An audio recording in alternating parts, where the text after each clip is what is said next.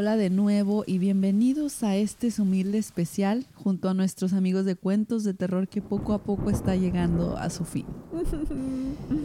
Ni modo. El día de hoy les contaré una leyenda bastante cool de Sudamérica. Ya que hemos visto en las gráficas de Spotify que tenemos por ahí unos cuantos escuchas en Perú. Así que decidí buscar algún relato leyenda de por allá y no manchen. Está bastante padre lo que les voy a Oh. platicar. Pues data también vi que hay fieles escuchas de Argentina y de Chile. Les mandamos un abrazo. Eh, próximamente sacamos historias de sus países. Y pues bueno, ya. Hoy les contaré la historia de una casa súper creepy y aterradora. El inicio de la leyenda está bien heavy brisa. Les voy a hablar sobre la casa Matusita de Lima, Perú. Ok. Está muy bonito el nombre. Sí. Matusita. Era lo Sí, que como para pensar que es bien aterradora. Suena como el nombre de un gatito así peludito. Ay, Matusita. ¿sabes Ay, qué bonito. Ay, Sí, quiero un gatito. Ay, mi San Bernardo, chingo a mi madre, pues. Pareciera una tranquila casa familiar, ubicada en el cruce de las avenidas Garcilaso de la Vega y España, en el centro de Lima. Sin embargo, la historia que alberga es por demás aterradora. Son bastantes los rumores sobre esta casa e incluso existen varias versiones sobre cómo comenzó su mala fama y la actividad paranormal de este lugar. ¿Está lista, Brisa? No. Pero No échale. esperaba más. en agosto de 1753 iniciaría aquella maldición. Supuestamente, Parvané Dervashpa, una mujer de origen persa, llegó ese año a la capital peruana y decidió instalarse en una casa de dos pisos. Se dedicaba a buscar cura a las enfermedades más difíciles que existían en esa época, por lo que fue considerada como hechicera a pesar de que no practicaba la magia negra ni el ocultismo. En julio de 1754, la Santa Inquisición la apresó y la condenó a muerte. Sufrió mucho antes de partir de este plano terrenal.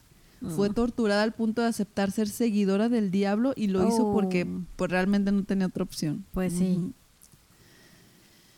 Antes de morir, lanzó una maldición a aquella casa ubicada en la esquina de la Avenida España. Oh. Pero bueno, aquí me confundí porque, según esto, no oculta, no practicaba la magia negra. Y de repente supo lanzar hechizos. Sí. Bueno, bueno, a lo mejor ponte en su lugar. Si ya te hicieron confesar todas esas Pues cosas sí. y están con esas mamadas, pues ya mejor dices, bueno, ¿quieren que sea una bruja? Bueno, ahí les va. sé, ahí les va. Un hechizo. Todos se van a cagar de miedo aunque ni siquiera sea cierto. ya sé. Y luego que funcionó. ¿Funcionó? ¿En serio funcionó? bueno, es que son las preguntas que me hago mientras leo las historias y escribo los guiones claro. y así. Obviamente en un Starbucks porque me da mucho miedo. a la plena luz del día. Pero siento que me veo muy intelectual, así de que ay, yo escribo y escribo en la laptop y ni se imaginan las mamadas que ando poniendo. y Yo lo también hago lo mismo. Es como que estoy así en, en el café y luego así pienso que todos han de creer que estoy trabajando en cosas muy importantes Ay. y yo que no vean que estoy viendo fotos de fantasmas aquí. ya sé. Yo también así estoy, hasta le bajo el brillo. Por cierto, si van a Starbucks y nos mencionan en la compra de un café grande, tienen un 10% de... Fuera bueno. Yo hubiera ido yo mil veces. Ay, pues déjenme soñar con mis patrocinios. Por favor, Starbucks, patrocina los, los pumpkin Por spice favor. lattes. Bueno, continuemos. Lamentablemente, lo de la muerte de la mujer persa es algo que no se puede confirmar porque en 1813 el lugar donde se encontraba la Santa Inquisición fue atacada y los archivos se perdieron. Rayos. Pero anyway, todo cambió a partir de la muerte de esta hechicera. Los curiosos contaban que escuchaban voces, gritos, susurros y más extraños sucesos. Con el paso de los años, a pesar del culo que daba saber que estaba maldita, la casa fue adquiriendo varios dueños, creando más mitos y leyendas sobre este lugar. Otra leyenda muy conocida de la casa Matusita fue la de un padre que comenzó a ver sombras, enloqueció y atacó a sus empleados. Luego de tanto maltrato, dos sirvientes decidieron poner fin a este infierno. Lo descuartizaron. Sí. Para no dejar rastro, generaron un incendio. Intentaron quemar la casa, pero no pudieron. La casa se mantuvo intacta. Los asesinos fueron apresados y llevados al manicomio, dejando nuevamente la casa deshabitada. Otro mito cuenta que un patrón fue asesinado con sustancias alucinógenas debido a su mal comportamiento. Durante una cena, esta droga fue consumida por toda la familia. Los gritos se apoderaron del lugar, pero los empleados no entraron hasta que reinó el silencio. Al entrar, observaron algo horrible. Toda la familia estaba muerta, apuñalados y desangrados. Achis. El efecto alucinógeno los envolvió y nubló sus mentes. La imagen fue tan impactante que los trabajadores no pudieron con lo que vieron y terminaron suicidándose. Oh, ok. Te dije que estaba heavy. no, no se guíen por el nombre tan bonito Matusita. No. Pero, por si fuera poco, ambas historias quedan cortas con esta última que les voy a platicar. A ver. El protagonista es un papá que enloqueció. Una traición fue la causa del sanguinario desenlace. Cuenta la leyenda que una familia de japoneses remodelaron la casa y se mudaron ahí en 1873. Un día el padre llegó a la casa y encontró a su esposa con su amante. Mm. Los celos y la rabia lo invadieron y terminó apuñalando a los dos. Los descuartizó y tiró trozos de los cuerpos en varias partes de la casa. Al atardecer, llegaron sus hijos y quedaron aterrados con el macabro escenario. El señor terminó matando también a sus pequeños. Al darse cuenta del horror, terminó con su vida. Ok. fuck, Casamatucita? ¿Eran japoneses? Sí. Déjame adivinar, se volvieron como fantasmas vengativos, como ya aprendimos. Oye, sí es No habías pensado en eso, me pensé que eso no, No, no me acordaba. Pero tienes razón. Yo creo por eso está tan heavy todo el show ahí. Porque de acuerdo a la cultura japonesa debieron de haber regresado. Sí, todos. O no sé si eso nomás vale en Japón. ¿Vale en Japón? ¿Vale en el resto del mundo? ¿Basta con que seas japonés? Son muchas preguntas. Y tendremos la respuesta en el próximo episodio aquí en la Hispana. Ay, claro que no, pero lo intentaremos. De hecho, no. Pero es para engancharlo, así que regresen. Ah, sí, perdón, en el próximo episodio sabremos la verdad. La leyenda sobre esta casa fue ganando peso y muchos comenzaron a esparcir el rumor de lo peligroso que era estar en esta casa. Algunos decían que solo bastaba estar ahí cinco minutos para perder el control y enloquecer.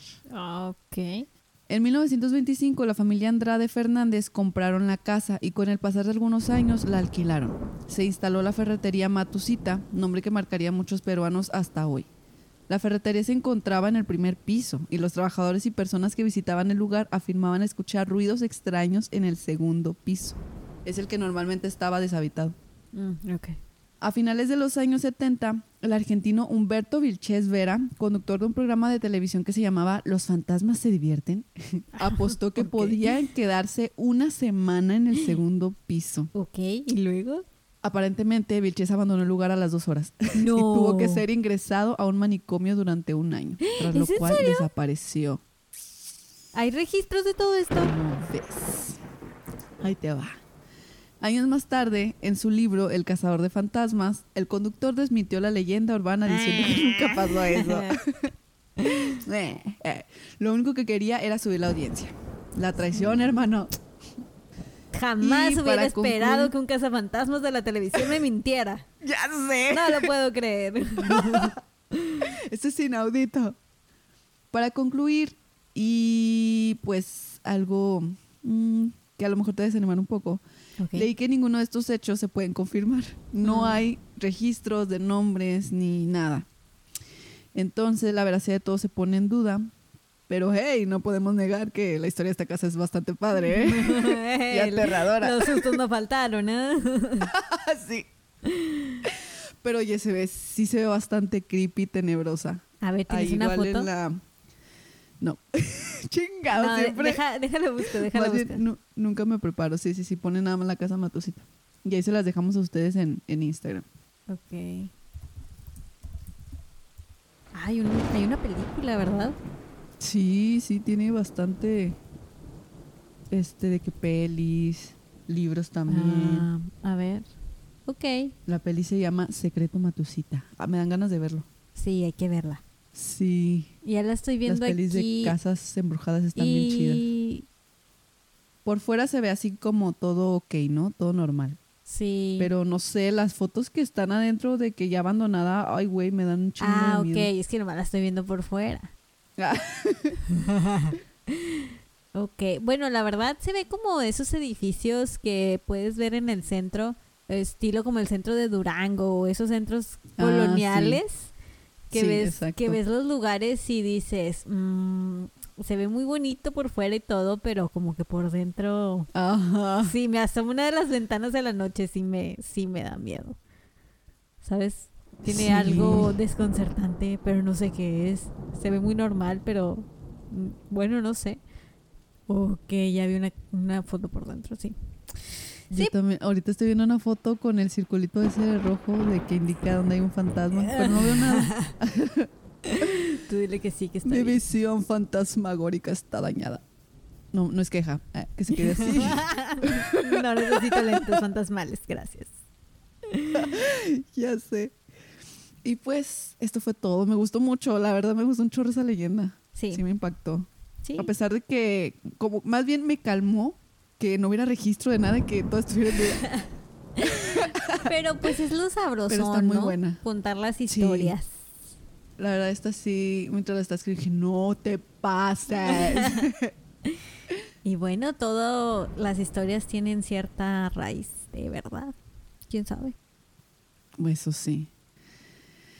Pues bueno, seguimos con ustedes, chicos de cuentos de terror. Dante, por favor, asustanos con una buena historia de una casa embrujada o algo así. Sí. Dante, adelante. Dante, Dante. Uh, uh, uh, uh. Bueno, pues, Ah, bye. bye.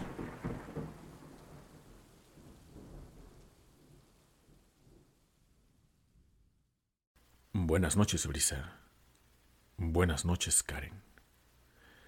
Quisiera compartirles una historia sobre casas embrujadas, pero creo que mejor les compartiré tres mini historias de la misma casa embrujada. Todo comenzó cuando la familia Pérez Sánchez se mudó a la vieja casa de su abuela tras su fallecimiento. Argelia había heredado la casa de su mamá, quien a su vez la había heredado de su padre, quien la obtuvo tras el fallecimiento de su padre. La casa había estado en la familia Sánchez desde su construcción en 1878. Una casa bastante amplia con cinco habitaciones, cada una con baño privado, un estudio biblioteca, cocina, cocina de servicio, dos salones comedores y dos salas de estar. Con el tiempo se le habían hecho reparaciones y remodelaciones, pero en esencia seguía siendo la misma casa de más de 100 años, ahora habitada por Argelia, su esposo Ramiro y sus dos hijos, Ángel e Isabel. Esta es la recopilación de todos los eventos paranormales que han sufrido los cuatro integrantes desde que se mudaron hace un par de meses. Ángel es el hijo menor. Tiene apenas seis años y aunque se lleva muy bien con su hermana, quien lo quiere mucho, la diferencia de edad es de casi diez años, por lo que el pequeño pasa la mayor parte de su tiempo jugando solo. Y ahora que por fin tiene un cuarto para él, solo puede dejar sus juguetes donde se le da la gana, sin que su hermana le recuerde que los recoja y los coloque en su lugar. A Ángel le gustaba mucho jugar con carritos, hasta que una noche se despertó en la oscuridad por el ruido de uno de sus carritos andando por el piso de madera.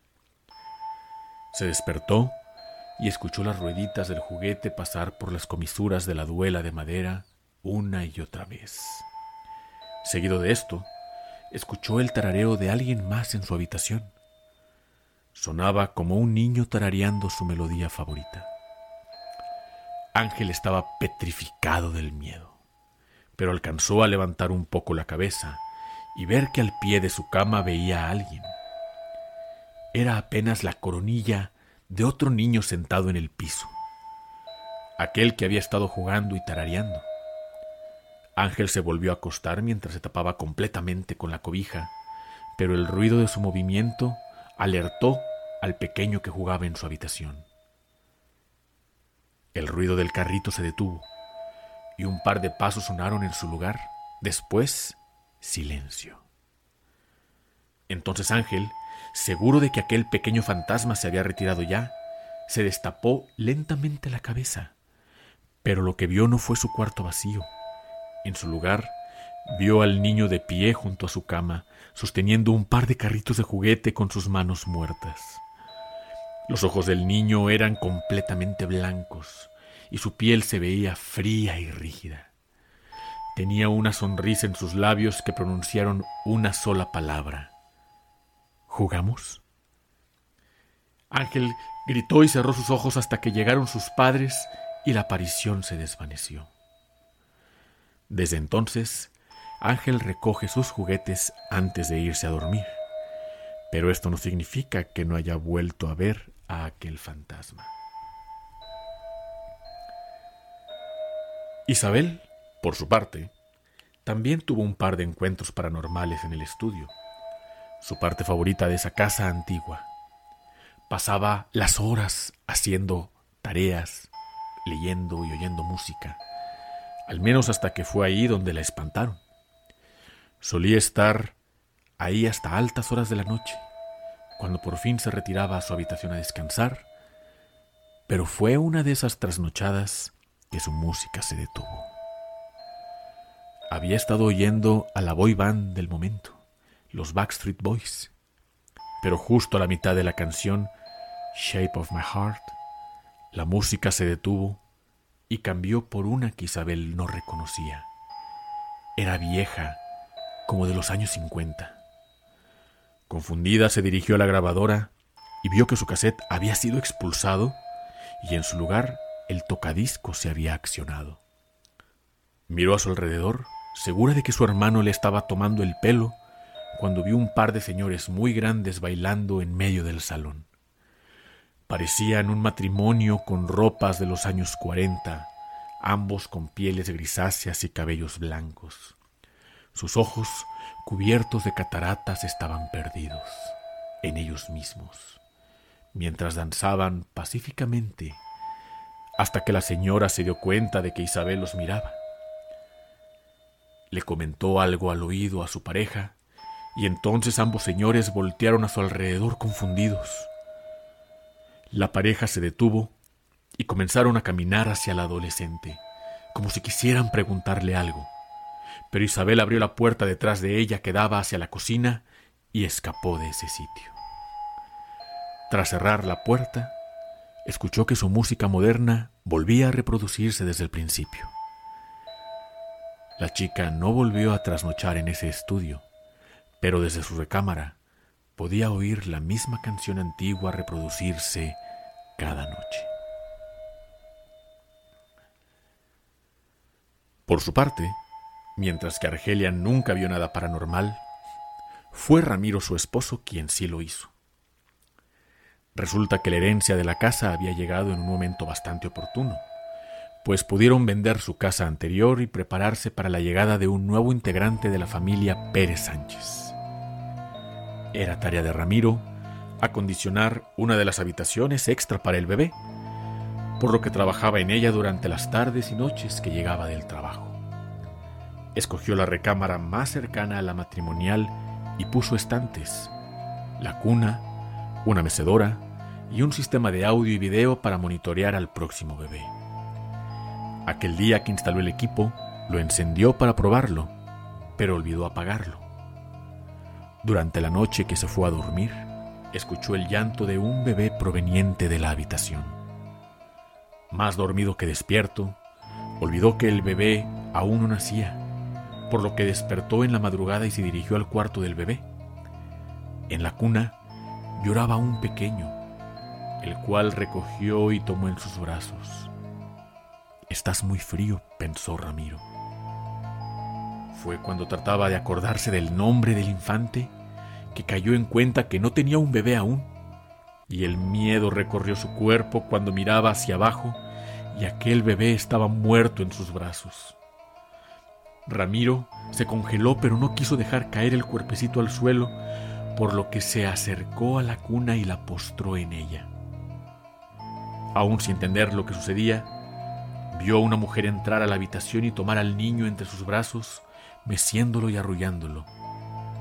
Entonces la mujer se dio cuenta que no estaba sola, y cuando miró a Ramiro, comenzó a gritarle que se fuera, que se largara, que dejara a su hijo en paz. Ramiro salió del cuarto, dando tropiezos, chocando contra las paredes y regresando torpemente a su habitación, mientras escuchaba aún los gritos de la mujer y el llanto del bebé. Argelia no creyó una sola palabra que escuchaba de su familia, pues cada quien tenía una historia distinta y bueno, Argelia no creía en los fantasmas, por muy bien descritos que estos estuvieran. No fue sino hasta unos meses después que encontraron cajas de pertenencias de la abuela de Argelia en el ático. Entre tantas reliquias había álbumes de fotos que databan desde los años previos a la Revolución Mexicana. En esas fotos vieron a la pareja de ancianos bailando en el salón, al niño que jugaba en la habitación de Ángel y a la mujer con su bebé en brazos que había espantado a Ramiro. Todos integrantes de la familia Sánchez que fallecieron en esa misma casa. La familia no tuvo de otra más que acostumbrarse a su presencia, tal como lo habían hecho muchas generaciones atrás.